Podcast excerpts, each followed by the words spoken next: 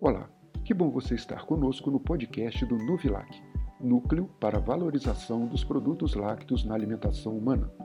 Eu sou o professor Paulo Henrique Fonseca da Silva, da Universidade Federal de Juiz de Fora, e juntos com a equipe do Nuvilac vamos conhecer e debater sobre importância nutricional, ciência e tecnologia do leite e seus derivados.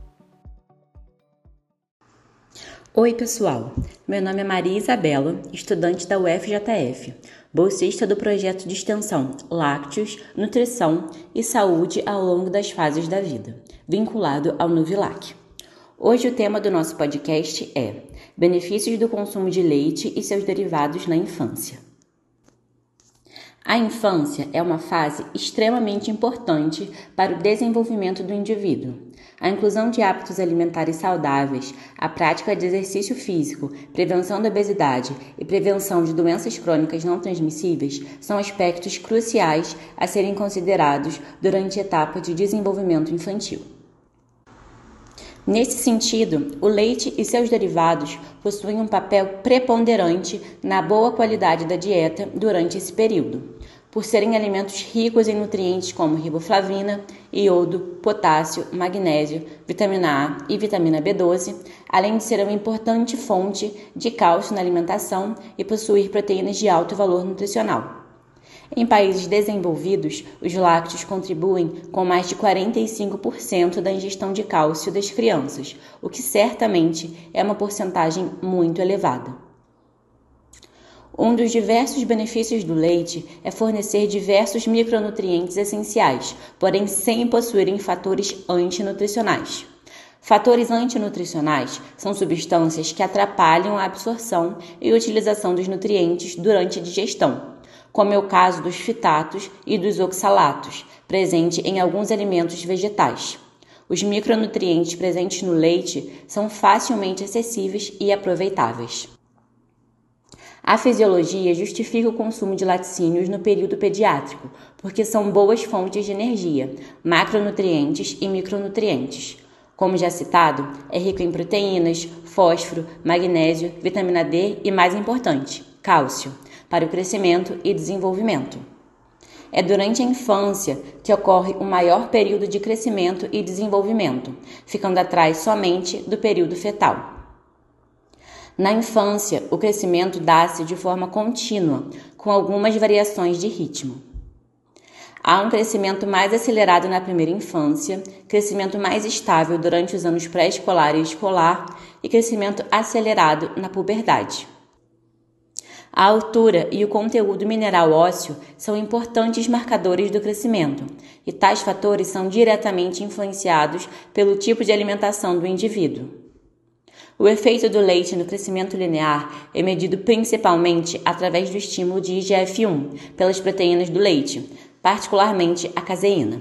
O IGF-1 trata-se de uma proteína produzida no fígado em resposta ao hormônio do crescimento, sendo essencial para o crescimento longitudinal ósseo, maturação esquelética e aquisição de massa óssea durante o período infantil, além de sua manutenção durante a fase adulta. É fato que a desnutrição pode vir a causar redução acentuada do crescimento linear, gerando atraso de crescimento. Há prejuízo também no desenvolvimento cognitivo de curto prazo e outros problemas na fase adulta, como hiperglicemia, hipertensão, hiperlipidemia e obesidade.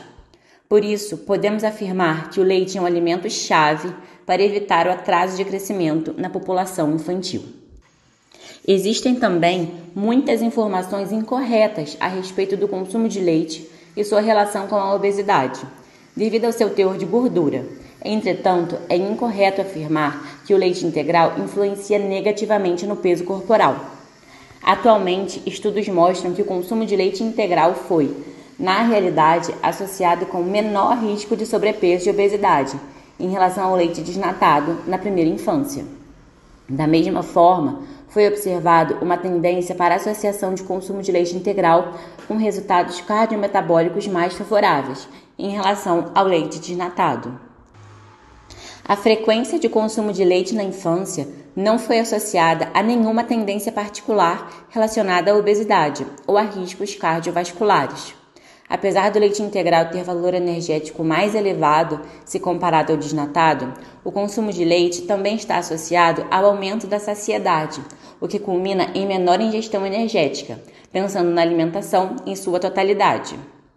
Existem fortes evidências de que o leite e alimentos lácteos são de suma importância para o desenvolvimento humano saudável.